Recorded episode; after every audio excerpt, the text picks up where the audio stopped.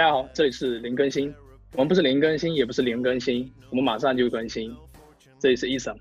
我们这次是三人研讨的方式来讨论一个话题：为什么说微信不是个好产品？这边有 Colin 大神打个招呼。大家好，我是 Cody，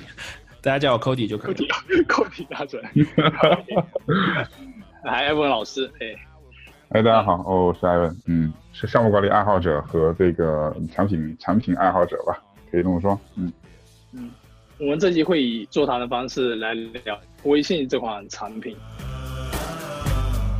Goes like this. 大家都知道，微信现在我们都在日常生活中使用，是离不开它。但是，微信从诞生以来到现在，也是契合了很多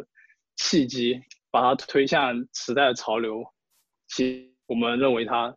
是款很烂的产品。为什么这么说呢？我们知道微信其实对于其他产品，呃，原来微信出来之前有 QQ 嘛，很多很多社交类产品，就即时通讯类产品。但是微信为什么会有一些不一样的地方引爆大家呢？就是我觉得刚开始出来的时候，其实隐私方面做的挺好的，包括 QQ 到现在还是很多年轻人，甚至九九零后、零零后都在使用，因为他们他们是在学校之间可能隐私这块喜欢公开性的一种氛围，但是在对啊，因为有个很重要的点啊，他们不需要这个在微信 QQ 上可以不需要看到这这些七老八十的八零后、九零后啊。是，很多地方，比如需要一些隐私状态，生活一个状态，工作一个状态，甚至是呃每一条信息发不同的人发一个状态，这这种都在微信上经常见，所以隐私性也带来，嗯，我觉得会带来一定的封闭性问题吧。你你们怎么看？我是觉得微信的封闭，它其实是由于它的商业背景所决定的吧。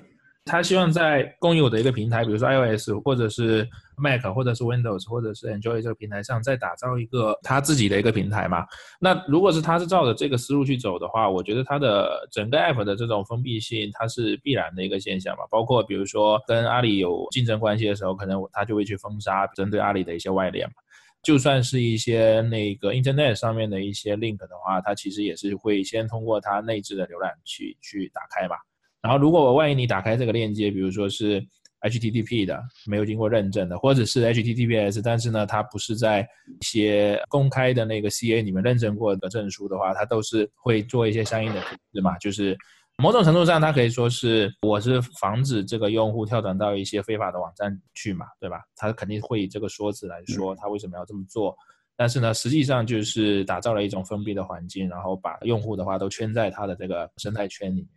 对，就是这个点上来讲，我感觉哈，就有点像微信自己有点打造成个 iOS 的生态的这种感觉，你可以理解啊，它是在 App Store 里边去下载一个东西，可以理解微信就是个另外一种类型的 App Store，在上面所有的东西上线、上架、下架，它里面的所有的应用都得经过它的这种控制啊，统一化的控制，它是需要经过它控制以后呢，才可以去发布，可以直接提供服务。在这种状况下，我感觉自成体系成了一套东东西。如果说你可以理解的话，它有点真的特别像，越来越靠近 iOS 的那种形式。大家可以看到前段时间那个微信跟 iOS 那边掐架嘛，是吧？很多东西走微信这边去支付掉了，然后不不需要走 iOS 那边去，他们 App Store 那边去认证或者怎么着了，它就变成了一个独立的一个商业体系，独立于 iOS、安卓、App Store 之外的一个东西。对，其实微信是想构造一个自己的生态，很明显小程序这块出来，之前小程序出来的时候还被 App Store 就是 App 有封杀嘛，它原来是叫做嗯应不是叫小程序吧，好像是叫应用吧，是吧？小应用。小应用，然然后结果不让取这个名字，因为跟他们抢市场，不在我地方上线，在你这边线了。嗯，我不知道你们当时有没有了解小程序的开发。其实小程序这个语言出来的时候，是他们很草率的引进了类似像 Vue 和 Angular 这些语言的模型，但是又一定要在强制在自己的体系下用自己很烂的一套开发者工具，你一定要在上面调试、发布、上线才能去实现你生。等于说你需要去学另外一套语言。在适应在它的开发体系下调，能做它自己的生态 APP，也就等于说出了一个第三方的系统。这个其实有一定的开发者。没错，就好像什么呢？就好像是早早些年我们是用 OC 来开发 iOS 的产品，当然苹果是允许 OC 和 Swift 是同时可以用嘛。但问问题是，微信小程序里边呢，它变成一套独立的行动框架，既不像 Angular，也不像 Vue。然后它自自己独立做了一个前端的框架，你需要在它的这个框架里面去按照它的那个功能限制去做东西，也就是带着带着浪花跳舞嘛。但它又美其名曰你要这样子做安全，是吧？是的，是的。但我觉得从腾讯的角度来讲的话，这个就是他想要做的呀，就相当于说我不仅把用户圈在这里面，从开发者的这个层面，我也把他们圈在这个里面。然后，如果你们想利用借用我们的流量，或者通过我们的流量来有商业的机会的话，你从开发者的层面上面，我就已经把你圈在里。所以就是他正在非常努力、不遗余力的打造另外一个 App Store，你可以这么理解吗？是可以这么理解。不过我会觉得他在这个部分，其实我觉得。就是蛮尴尬的一个状态，或者说更大的一个背景是，我觉得整个微信在商业化的过程当中都是处于一个蛮尴尬的一个状态。特别是比如说小程序刚出来的时候，我记得张小龙第一次说这个东西是什么“用完即走”，对不对？然后呢，后面过了一段时间之后，发现这个东西好像不对，就是这个说法说提出来之后呢，整个市场对小程序的那个反馈很很差劲嘛。然后呢，后对大家不信嘛，大家不信，大家觉得它不能成嘛，对吧？对，然后后面又跑出来说什么？我用完即走只是前半句，然后呢后半句的话是说，呃，走了之后还会回来。我觉得这个就是就是呃，发现市场反馈不行，又回来硬凹。然后另外一个，我就是觉得其实包括 Facebook 啊或者 Instagram，他们其实在信息流里面去插广告都是做的非常赤裸的。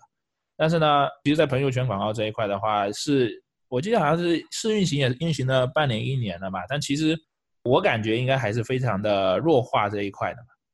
所以我会觉得在整个大背景是它的商业化的进程的话，我觉得其实也没有做的特别到位。对，安东尼所说，他之前说用完即走，用完即走的话，就是给人一种感觉，就好像腾讯自己也不在乎小程序这个事情，大家就觉得，包括很多大当时大的商家或者说大的一些合作伙伴，包括以前在微信的公众号那个时代的，比如说像招商银行。比如说像海南航空这些，他们老早以前接触到公众号这部分的，他们吸取了流量红利以后呢，在小程序这边，他们迟迟不敢，早期的时候不敢发力，他们就担心就是说，好，你用完走了，那么你他们商家用完走了，大家大家都不理我了，那怎么办？都不回来了，会有这种状况。所以早期的时候，大家在去导入的时候，大家不敢去在里面去做长长期的投入，会有这点这点因素考虑。等到后来呢，他觉得。他说：“那行吧，大家都会回来的，因为流量还在这儿，所以大家于是大家就开始投在小程序里边，包括前段时间出来的小小游戏，是吧？这些部分都在都在上面去开始如火如荼的搞起来。所以其实你看现在，呃，微信流局局的流量里面，小程序现在占了很大一部分，可以感觉它是在这里存在着重大的商业机会的。那么从变现这个点上，我的看法就是说，你比如说你说 Facebook、Instagram，他们很早的时候就开始做信息流。”做废的流的广告，然后相当赤裸，这是赚的挺满的。但是只是在微信里边，其实我觉得有一点张小龙个人的因素在里边，他还是对于变现这个事情，他有一定的这种 concern，或者说简单来讲，其实公众号那个时候的部分，很多大 V、很多大咖都赚到钱了，而微信本身并没有因为这个事情赚到赚到什么钱。可以以他其实他只要开放一些部分，其实很容易赚到钱。就举一个例子啊，微信公众号里边。不知道大家有没有注意到，赞赏作者很晚很晚才开，以至于之前好像大辉的那边有几个做插件的赚了很多钱。但其实你说微信他不会做吗？他是可以完全有这个技术能去做，或者说他觉得在心里面过意不去。那直到后来，呃，大家陆陆续续看到在广告开始发现，他是非常谨慎的去尝试。所以我在理理解他是应该在商业和技术之间做一个平衡，再做个 balance。当然。心里肯定是有天人交战的因素在，这个毋庸置疑。只是说在这个哪个点上，他想要做的事，总会在 商业化上犹犹豫豫，会有一些吧。一方面是产品的考量，一方面是商业的考虑，但是两边会会有拉扯，这个是我的看法。是，的确从微信商业化这条路来看，看出张小龙对微信的商业化这条路是挺犹豫的一个态度的。就是他又想说做一个对用户很好的产品，不想打扰用户，又想说在商业方面能帮助商家赚到钱。但是从以往看来，以现在最新的小程序，到现在还不是有一个特别好的，就是用完即走的后半句怎么回来？它连消息到现在的能力好像也不是特别方便。嗯，包括到那个上闪功能，当时还被 App Store 也封封杀了一段时间，是吧？是吧。现在又现在又绕过去，但是高极高的手续费，好像在微信上。所有的服务手续费都是行业内最高。OK，但我觉得就是如果综合一开始提到的一个封闭性的问题，其实做产品的思路其实就蛮冲突的。为什么？就是说我完全可以理解他为什么希望把这个产品做成这种比较封闭性的一个生态嘛，因为在这个生态里面的话，一切都是他可以控制的。如果他可以控制的东西比较多的话，那他是可以做出比较好的一个用户体验。一个最典型的就是苹果吧，在苹果从硬件到软件全部是他自己的，所以他可以，比如说我做出一款硬件之后，我就可以去设计针对这款硬件的软件，然后呢，我可以把整体的体验做得很好嘛。但我会觉得说，你如果已经往这条路去走了，就不要遮遮掩掩的，不要说我不想商业化了，因为我觉得这两个 终究是有矛盾的。我一旦做了这种封闭性的，希望走向的结果就是商业化，我觉得没有必要遮遮掩掩的，就直接做就好。对，早期的时候尝试去构造一个生态链，这个事情从软件到硬件到服务，它变成这个产业里面最有能力的。就在在供应链的里面有个说法叫链主嘛，链主就是。供应链上的一个主要的负责人，或者是主要的负责体系，我们常常说嘛，欲戴皇冠必必承其重嘛。在这种状况下，你又是老大，完了之后你又是运动员，你又是其中的一部分，其实他会比较尴尬的，一定会有这种状况。你举个例子，腾讯官方推出了某个小程序，官方小程序，另外就说赞赏这个为例吧，像腾讯这边推出赞赏，完了之后还有个赞赏的 APP 或者赞赏小程序在那边，在这种状况下，你是扶持对方呢，还是扶持自己啊？这就涉及到那个长盛不衰的问题，是吧？就是他又是这个规则制定者，又是运动员，在这种状况下，他如何自处？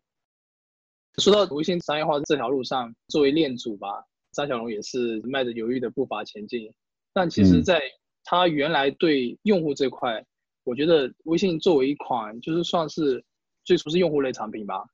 它的用户体验，我觉得 也得到非常多糟透的地方。那你能说说你认为他糟透的地方主要是哪一些呢？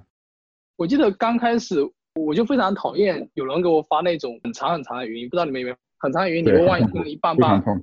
对，中间断掉，这个时候你要回来再听，才能听到最后那几句话，就很痛苦，没有拖拽的。但这个是语音这种媒介模式的一个局限性啊，就是它永远是线性的。特别是在就是他没有这个文字的支持的这个情况下面，比如说他说的是方言，嗯，而不是中文或者英语，对。前段时间不是锤子拿那个子弹短信来就是噱头，就是要干掉微信嘛？但其实它主打主打就是语音体验这方面，语音体验方面，它的确我看了一下产品体验还是算不错。比如说在语音上面可以进行就是拖拽你的进度条，然后可以。呃，在发语音的同时，实时显示你要说的文字之类的，就可以让人很快速的进行进入信息的一个传递交互的一个状态。这块会做的比微信好很多。这没有错，它在这方面体验的话呢，锤子科技做的东西还是可以的。我赞成刚刚 Colin 的说法，就是它是一个线性的东西。不过呢，即使线性的东西，你其实你可以做加速啊，完全是可以做加速的，可以做到的。或者是说，在像锤子那样子，在发的时候顺便帮你转换成中文的文字。其实没有问题的，以微信这么大体量的这个语音识别的能力来讲是很轻松的。对它技术实现上没有任何问题的。除了长语音之外，大家觉得还有哪些在体验上的坑？还有一个，比如说我现在有现在都不带现金了嘛，然后经常会找路人借些钱，比如在动车上的时候，我就忘掉带钱，但是要补票，那个动车也是很老，一定要收你现金，我就找旁边人借，然后我说你微信的二维码给我一下，我少转钱给你，但是。第一反应是不知道从哪里打开二维码，其次找到那个二维码居然是扫一扫加好友的二维码，我我觉得这块应该算是一个以现在来讲，微信想做微信支付，想要打败支付宝这块是算是非常常用，并且想要让用户记住，能快速回忆起、养成习惯的一个功能。但是微信在这一块体验的这块方面，交互体验这块，我觉得真的是 很让人头疼啊。对对对，确实如此。所以微信在那个锤子短信，它不是做了一个功能吗？当我要加你，比如说我跟 Colin 见面的时候，说我们不加个微信呗，这时候到底是我打开还是 Colin 打开呢？这 有点尴尬。然后锤子的做法是说，我现在要加你好友，说那我们打开，一个是加我，一个是我扫你，俩同时出现。嗯，对，上上面扫，下面加，应该在同一个界面上，因为这个是同一个界面上，对，快速切换的操作。说到微信群这块，我我一直觉得微信群是被好多方吐槽的吧，不管是它用来做一些工作群、信息群，还是说做一些营销群，这个群的管理的功能，我觉得它有点太弱化了，对，弱爆了。就拿个群公告来讲，这公告放这边有什么意义呢？它除了是个艾特 all 的体现，我找不到任何的意义。而且它公告还是不能够存的，就属于那种你发了这次会把上次封掉的那种。我单纯理解为公告就是艾特 all。那可以这么理解。但这一块的话，微信我记得，哎，微信有在做什么针对企业版的那种版本吗？有企业微信是。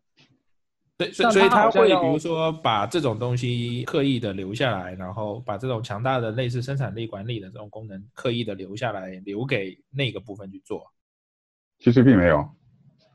嗯，企业微信我之前刚出来的版本我也装过，在工作上的管理，比如说群管理，甚至说我们在工作上对就是消息的优先级排序、分类、分组，这些都是经常常用的。但这不管是在个人版微信还是在工作的微信上面，都没办法很好的去管理。我的消息优先级现在应该只有一个置顶吧，然后我一旦置顶多了，我自己的消息我是看不到的，就是所有的都被我灰色的置顶的顶到最底下，然后我要滚好几下才能翻到我最新的消息。对，前段时间我也用过企业微信，后面我们整整体公司切换到了钉钉上面，发现企业微信跟目前跟个人微信的这个差距拉不开，拉不开太大差距，就是说对于生产力来说，对于在企业办公场景下，它的使用体验还不够优化。还不足以到那种非常方便、很高效这种程度，还没还还做不到。那就这个问题来讲，其实现在大部分的 IM 工具的话，都解决不了吧？嗯，对，这倒这倒反而是说，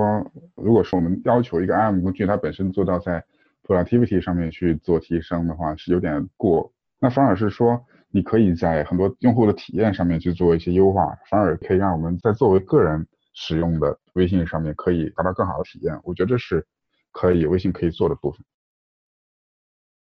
对，微微信分组这块标签这块是体现在标签里面的。但是比如说我要找个群或者找一个人，我会到我的那个通讯录列表，然后再进入标签列表，再选选定我的标签，再去找这个人。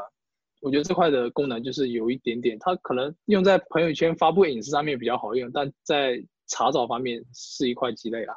就是。做的不是特别好。如果很简单的，在比如说在首页上，如果能做一些颜色分类或者分组或者 favorite 这种类似的，可能会好用很多。我的理解是不是说它本身更倾向于作为一个个人的 I I M 工具？举一个例子啊，当你的朋友有五千人的时候，四千人的时候，在这时候啊，快速查找完了之后，这有点类似于可能到了商业层次上的 C R M 这个层级，对吧？有点类似于用户管理的那种层级。或者说说那个 personal information management 这个层次上，对它作为一个管理工具，它是不够的，它是完全不够的。对，但我觉得这块可以在企业微信上去加强，不过现在没有看到影子。即便是作为个人的话，我们现在也会加很多群，但是群消息只有两种，一种屏蔽，一种不屏蔽。那也就是说，你不屏蔽的话，你就会一大堆的消息铺满你的信息，就是那个 notification。全都是满的，要不然叮铃叮铃铃，整个手机要震爆掉了。像有一次我没有带去公司，然后 Colin 就说，我那个手机要被震爆掉了，不会静音。你把它如果免打扰掉的话，你就永远不会。相信我，你永远不会再进那个群。对，我觉得这个设计也是非常蛋疼。嗯，还有的话，可能就是对信息的搜索了，因为呃，微信以语音或者说图片为主的话，信息的搜索的话就非常痛苦。嗯，没有错，确实找图，哎，不过找图搜索图片这个事儿，还有对一些文字的这些搜索，确实是蛮刚需的。有些时候你要给我发一个语音，或者说我有时候只能就是你转换一下成文字看一下，看完看看完之后，可是过后这些这些语音里面信息我根本搜不到，这确实这确实是比较尴尬。而且就我个人而言啊，我不是特别明白为什么会有这种需要了。就除非说，比如说我的打字特别的慢，或者说可能不方便，我手上拿的东西或者正在做什么别的事情，只有在这种情况，我可能偶尔才会用一下语音的。所以你你们是什么情况会用微信？其实火起来是因为它走了这条路嘛。但其实我不是特别的明白为什么会就是用语音的这种沟通方式会这么的火。对对，我个人也是都不怎么用语音的那个方式，因为我觉得不方便听，我觉得会给别人造成困扰，所以我个人都不常用语音。我觉得两类人经常用语音，我是可以原谅的。一类是，比如说家里面长辈，因为他们不会打字，不懂配音怎么配音，或者五笔上面五笔输入法也不好输，可能还是工作营销那一块的打字已经没办法提升他们的工作效率了，只是他们使用语音。我可能是必须要这样才能提升工作效率。对，呃，我很赞成你的这个从效率的效率的观点上来说这个事情，因为就好像你刚刚说的，有一部分微信渠道下沉到了什么程度呢？就是啊，六七十岁的老人家，包括那些卖菜的阿姨，开始用微信支付，完了以后用微信来给给自己的孩子发个信息什么的，来说提高他们他们的效率，但是实际上呢，对于接收方来说，尤其是我们在工作场合里边用微信的，确实你非常尴尬，很很难去听到这个东西。那确实这个挺尴尬的设计，但是这块儿确实是有有很大的帮助的。嗯，可是如果说在工作的场合的话，那就是用语音和打电话有什么区别吗？有一点区别啊，就是比如说老我我之前有一个老板，他更希望是给你发一堆的语音，完了之后呢，你你好好去这个深思熟虑听一下我的，包括 一下我的感受，OK，好时间。尤其是现在微信语音还是收藏起来分组嘛，是吧？你可以把它一口气收藏收藏起来之后呢，是可以转发的。方向它可以实现对于一堆一堆人的这种公司文化的宣导啊，或者是说呃某种指令的下达等等诸如此类啊，一口气可以对对对 n n n 多人可以做到这种事情。嗯，可是像微信这种的话，因为它是 IM，IM 的某种程度其实跟邮件是比较类似的，就是它不追求一种即时性嘛，它不像说电话或者实时语音或者视频的话，它对你的回复有一个即时性的要求嘛。对，那但是这种 offline 的这种特点啊，其实就导致你的某一个信息很很很有可能是没有得到有效传达的。就像你刚才说的，比如说你想宣扬某一种观点或者某一个集体性的一个通知，其实用 IM 工具的话，有时候会传达的效率是非常低下的。你还不如到公司，然后比如说召开一个会议或者什么，其实效率会更高一些。这涉及到是效率这个问题的定义哈。对于老板来说，他最高最有效率的事情应该是到公司把我们叫在一起，然后说说一顿，完了之后就可以传播的更有效率。那对于嗯普通人，对我们参与者来说，未必是最有效率的方式，是吧？我们可能当时正在正在正在写个代码啊，或者正在做设计，完了之后老板说，啊，叫你听一下，来来来来听开个会，完了之后这时候我的所有代码就崩溃了，还得再花半个小时才能重新切回到这个写写代码的状态里，是有这种，就对于老板有效率的事情，对于我们这个员工来说，可能不一定不一定是有效率的方式。是，所以其实对于微信的使用上来讲，我还是推荐不要专门使用微信来做一个主工具，因为它的。体验的引导性可能会让你去，比如说去使用语音呀，但管理方式又很让你焦虑，就没法很好管理你的信息流。所以在工作上的工具不是特别推荐去把微信作为一个主聊天产品。所以我的理解就是说，啊，就好像你在微信里边，它在传播一种无序哈，传播一种无序和不可预知，传播很多信息的堆积，然后造成很多的这种你非常焦虑。这时候实际上。我们在我们常说这种应该是处于信息信息如果也有熵值的话呢，这应该属于信息的不停的上增，不停的做上信息的上增，不断的无序，不断的上增，不断的无序，就是这么一个状态。那其实对于你想提升自己的效率，或者是说你想在职职场真正做点什么的时候，它变成一个很大的打扰源，不断的源一个源头，而且它中间信息越多越多越多的情况下，它越来越趋向于无序，这是非常可怕的。不过这边我突然想到一个可能有点呃额外的一个话题啊，就是其实，在日常工作中不一定用微信嘛，但一定是有用某些 IM 工具嘛。那通常就是这种 IM 工具，就是比如说我们公司的话，因为有美国的同事嘛，所以经常你第二天早晨一进公司，可能几百条消息。那或者是你今天一天都在开会，或者有什么别的事，你可能早晨没有开，等中午打开的时候也是几百条消息。我觉得这边又涉及到另外一个，就是说。在面对这么多，就是你刚才说的信息熵增的这样的一个状况下的话，如何去管理这些信息的一个能力或者说工作方式吧？是的，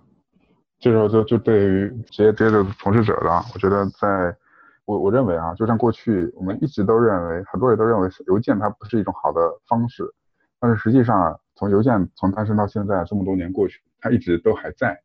说明它这个东西还是有需求的，是吧？就是这个需求还在。那现在我发现一个现象，就是无论怎么多，无论我们的 IM 信息怎么多，邮件信息也不见得少。嗯，邮件信息也没也没少。对的，不知道大家有没有这种感觉，就是 IM 虽然也很多，但是邮件也没少。然后完了之后，你会对有四面八方的信息，比如说当你一天在工作的时候，上午开一上午会，中午一看，嗯，一堆微信，啊，比如说如果有有钉钉的话，一堆的钉钉信息，然后呢，你有有一堆的邮件等待着你处理，就这个时候就意味着说，面对着非常纷繁复杂的无序，甚至你可能还会收到一些短信，是吧？一些一些一些什么什么七各种七七八八的提示的短信，这个时候其实就就非常考验人类，就是如何在这种状况下去把这信息归类、总结、归纳，把它的信息熵增，把它做做一些解构的事情，可以把它变得更加有序。其实是蛮考验人的，这是一个一个很重要的一个事情。相对来说，个人感觉就是过去在邮件的时代，反而因为你有一个撰写的过程，然后还有一个比较下有介时的发送的这个过程，发输邮箱输一些信息的过程，它有一定的过滤作用。那反而 IM 的话，它因为太太过于直接，我写完啪啪啪就就发了，感觉还是没有那个过程。我认为它的这种废话的量量级会更多一些，也就意味着说。同样，你收到一百条的信息，IM 信息里边，对于你来说有效有用的部分，可能百分之二十都不到。但相对来说，我个人目前看的状况是，邮件反而是它沉淀会更多一些。不知道大家怎么看？嗯，同意。邮件的话，因为通常写一封邮件的话，或者几封邮件，不同人写的几封邮件的话，都是围绕同一个主题吧。围绕同一个主题的话，相对讨论的话，或者信息都是比较集中，或者说是目标比较明确的。但是在 M 的这个场景下的话，很容易被切换，就是所谓歪楼。本来在聊一件事情，然后突然间有人可能提了一个点，然后所有人就开始聊另外的事情。然后过一会儿有人对吧？有时候啊，等等等，我们歪楼了，歪楼了，回来。然后呢，其实中间已经被插了一大段完全无关的消息，然后中间可能有图片，可能有语音，偶尔又有人 po 一个视频，对吧？可能之类的。然后。你要在这一大堆的东西里面去发现你真正想要了解的东西的话，其实效率确实是非常低下的。这我在讲一个产品啊，就是基于可能基于 AI 的一个东西，就是在你的信发复杂信息流里面去去自动摘取认为跟这个当前的 topic 更有相关的部分的内容，把它聚合在一起，把并把它 save 下来，并把它出来的一个产品，可能是有也可能是有机会的。哇哇哇！快快快，可以，想法已经出来了，只差一个程序员了，赶紧的。这 这可能是 IM 界的一次变革。其实就算比如说像 Slack 的话，我感觉他们也并没有往这个方向去去前进吧。对，但是我觉得这非常真的非常有价值。你比如说，我们刚刚 topic 的是微信，完了之后，我突然之间跟你们俩说，啊，我最近看了一个很好的书，我最近看了一个很好的电影，完了扔了一个东西出来。那这这东西纯粹就是歪楼的嘛？那很显然，这跟我们上下语境 contents 是不是完全不一致的嘛？这种状况下是可以被识别出来的。但我们是知道是怎么回事。就有时候，比如说我在 IM 那边聊了半天，然后我要把这信息摘出来之后呢，我要把多余的部分剔除掉嘛，手动做的。剔除掉之后呢，我把它批量多选一下，然后转发给另外一个人。不知道你有没有这样的经验？我是强迫自己不要在微信上聊工作。所以，所以，所以的话，应该是我个人是不会出现。不过，完全理解你这个场景了。就是如果我在比如说工作的场合，这个场景，我用工作里面的 IM 的话，这个场景是非常频繁的，确实。只是现在歪楼的情况，其实有一些人比你的这个强迫更强。就我前段时间看到，经常有人发微博或者发博客说我要卸载微信了，然后嗯，或者发抖音，这是我卸载微信的第一天、第十天。其其实他们他们也是希望说，比如说，如果工作的时候，你就用工作的方式跟我去沟通，然后在生活情况下，如果有重要的事，你就打电话给我就好了，就不要我们歪来歪去的聊天，这样子很累。是，我也有尝试过，有段时间我尝试关闭朋友圈，就是大概有个三个月，三个月。一开始的时候，那真是很抓瞎，就是我感觉好像跟世界脱节。就是微信回回归了一个它纯纯粹的 IM 的功能，就是你给我发信息我回你，但是呢，你朋友圈我是不会看的，是吧？我已经关闭了，我也不发。嗯，就是就是前几天，反正就是感觉抓耳挠腮，是吧？对，哇，我跟跟世界好像中间隔了很多东西，反正不知道在世界上发生什么这种感觉。如果是删除微信，或者更夸张一点，你就干脆不用智能手机的话，确实能解决你的信息焦虑吗？我觉得这个是不一定。但信息焦虑其实有，我觉得两种吧。一种是说你信息太多，整理不过来。但是呢，在此之前，我觉得还有另外一种形式的焦虑，就是你很怕你错过什么。对，就好像我刚开始关闭朋友圈的时候那个感觉。我以亲身经验告诉大家，我朋友圈也是刚开始会经常刷，每天都刷，有事就刷。到现在已经有很长一段时间，我都基本不怎么看朋友圈，就偶尔聊聊。很多朋友圈信息都是我老婆告诉我的，她刷我的朋友圈，其实只是自己焦虑，怕你错过了什么。哎，说到朋友圈哈，哎，我觉得微信上这块朋友圈会造成另外一种封闭性，算是信息的封闭性。比如说我这边有个案例，就是一个诈骗的案例，某高校的学生小陈，他就在朋友圈里面有看到一个项目，最近不是那个共享的那个按摩椅非常火吗？他看到朋友圈，哇，好多朋友都在发。我加入这个项目，每天都能领到一个红包，就是那个加盟者发来红包，然后每天大家都在晒这个红包，他就发现，哎，这个项目不仅是火，而且身边的朋友都在投资，而且不是身边，可他可能他认为全世界，全中国好像大家都在投资。对，这是因为他的一个朋友圈局限在这方面，所以他就很容易相信了这个事情，然后就加盟这个东西。加盟之后，他发现，哎，不是因为你加盟这个项目入股了才给你分红，而是因为。你加盟进来，你需要去推荐朋友，当你推荐到一个朋友，才能盈利，才能赚到钱。所以他 也拿起老婆的手机，给自己发了个红包，截个图发朋友圈，说：“哎，我加盟，最近加盟了一个很好的项目，这是我今天收到的红包。”所以说，这种信息的封闭性造成的这种朋友圈的诈骗，我觉得不是一起两起了。现在还包括之前化妆品的女生也是晒晒各种豪车，自己自己已经已经成富婆了。双喜提，对对对，嗯，这个的话和那个就是微信本身生态的封闭性其实就是相关的嘛，就是说它终究会打造一种在英文的科技圈一般就叫 filter bubble 嘛，就是你把自己放在一个那已经加载了一个过滤器的泡泡里面，然后呢，你你看到的都是你自己所想看到的，然后呢，你就失去了对。整个世界或者整体性的一种了解，你只看到你自己想要看到的东西。嗯，是，所以我一直在想，就是微信什么时候呢可以把个性化推荐这个事情上上去呢？朋友圈，就是我只关注那些我想关注的东西，完了之后其他东西呢一律一律过滤，或者是怎么样，或者是以随机的方式给你呈现。但是这个问题一直是没有办法解决，因为举个例子吧，就是你关注了五百人都是微商，那你很显然你看到的都是跟微商相关的东西，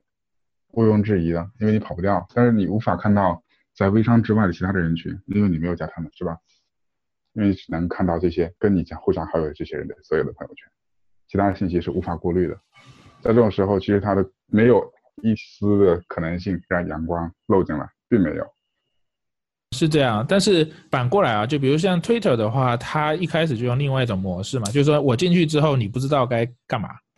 就是我我不我不给你推荐任何该关注谁啊或者怎么样，你就要自己去。它当然有搜索功能啊，但是你得自己去寻找嘛。但这个反过来的模式就是人家诟病 Twitter 的一个，就是也不说人家吧，应该说是投资者诟病 Twitter 一个问题，就是第一次进入 Twitter 的时候的发现性是非常非常弱的。那 Facebook 其实跟微信的做法就比较类似嘛，你进去他会说你是哪个学校毕业的，几岁或者对，他就给你推荐一堆有的你的的朋友啊、同事啊，对吧？OK，那就关注他们。但是呢，一旦你做了这件事情之后呢，又会进入到那个 bubble 里面，所以就变成是你要么不知道该干嘛。要么你他一旦给你推荐了，你就进了那个 bubble，然后就陷入那个封闭圈内了。对对，就是从产品的层面要去做好这个平衡，其实是蛮难的。是上升一下层次是蛮可怕的。就是我前段时间有看到一个说，其实现在在广州深圳那边有一群人是西藏更落后的一些地方，他们是做两天赚两天钱，然后完了就是拿这些钱去抽大麻呀，等反正就黄赌毒各种，因为他们生活在这个圈内，他。他们觉得很自然，很自然。我们我们也不知道那个圈居然还有这样的人生活在世界上。那他们也不知道，还有还有这样的人，我们可以那样子活，可以去很努力的去赚份工作，建造一个自己完美家庭。他们甚至是就在自己的家庭内，就是比如在家里面抽烟，嗯，或者嫖啊之类的，就是给家人都混在一起的。我觉得他们就是已经觉得说那个是一个很正常的生活，那个就是人类生活的圈子。已经被套牢了。一个记者，对对对，他们他们去调查发现，就是问他们，他们觉得一个很合理的一个人类的生活的方式，而不是说大大家不都是这样吗？是吧？对，你看我的朋友圈都这样。只是这这也是微信给我们构造的，我们已经被他关在这样一个圈。如果你是个微信重度重度使用者，你就被圈在这个圈内了。不过樊老师，我觉得这个事情扩大点来讲，反而说到是另外一个话题，就是这就是社会性的框架已经把你框住了，你所能看到的、目所能及的、所能听到的。所能够接触到的都是这么一拨人，无论是在微信还是现实世界，最关键的点，我想应该是这个。哎，这个让我想到那个 Colin 上次讲那个反文化，不是也是这个？对对，就是就就是要成为一个完整的人嘛。就是这个社会的话，会把你切成很多的碎片嘛。比如说你在工作里面，公司就说你是个开发，对吧？你就只能做开发的工作，你别的事情都做不了。然后呢，你回到社会里面，他可能说你是个中产阶级，对吧？或者你是一个穷人，他会给你下这样的一个定义。而且这个定义不是说，比如说有一个至高无上的人跟你说你就是一个穷人，对吧？它是一种社会整体形成的某一种认知，社会认可。人在这个对人在这个认知里面呢，他又无法突破，他就说哦，我就是那个穷人。然后呢，他就是没有办法去突破他现有的生活状况或者他的思想的一个开阔的程度吧。我觉得这是现代社会一个蛮严重的一个问题吧。对，所以我觉得这个锅微信不背哈。但某种程度上，我觉得确实啊，也不能说他背锅吧，应该说他只是说社会现实的某种在技术层面或者产品层面的对一种一种反馈。他是使用了技术和产品的层面去引导你再陷入这样的一个锅，让你进入个自己的锅。那，那说到这个，那就又回到人文和科技的交叉路口的那个问题。对啊，就是说科技都承诺给说。会让你们生活越来越好啊，对吧？科技改变人类的生活，科技以人为本。但是呢，真正落到实处的利用科技做出来的产品，很多时候最终还是整个社会要回归，对，还是回归到社会常就是正常的一种社会框架里面去，它是没有办法突破的。而且反过来就是说，有些时候科技的东西反而是反过来加强了那样的一个社会的一些并不好的一些基础观念吧。对，只是让一些信息流动的更快。你比如说，原来你处在一个就是比较混乱的世界里，呃，每天每天干活，然后干活完之后，每天赚的钱都拿去消费掉，处于这样的一种循环里边，他在他的这虚拟世界里面，他也是一样的生活，没有什么太大的区别，在只不过从线下到了线上，原来在线线下当面见面唠嗑的，然后现在呢，在非非得在线上给你发个语音，哪怕你就坐坐在我对面，是吧？而且线上刷卡的话，还速度更快，对吧？你连走都不用走出去。今天我看的时间差不多，不然我们今天聊微信这个烂产品就聊到这里。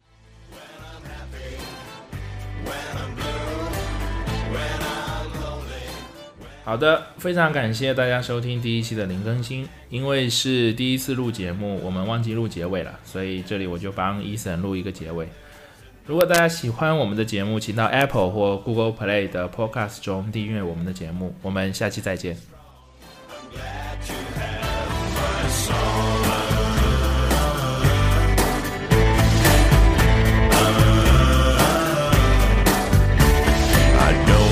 No fancy clothes, champagne, big house. Don't need the VIP to make me happy. No matter if there's snow, rain, moon, or sunlight, my personal song makes me feel alright.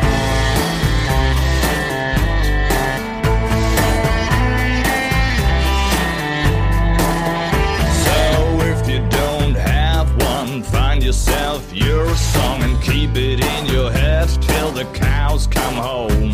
Your personal power plant, your personal sun keeps your motor run. Your personal song goes like this. Or maybe like this.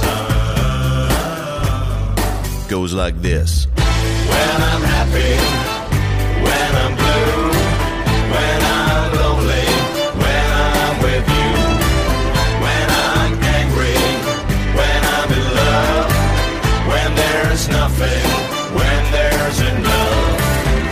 This is my song, always in my head. It makes me strong, my personal song. Goes like this. When I'm happy, when I'm blue, when I'm lonely, when I'm with you, when I'm angry, when I'm in love, when there's nothing, when there's enough. This is my song, always in be strong.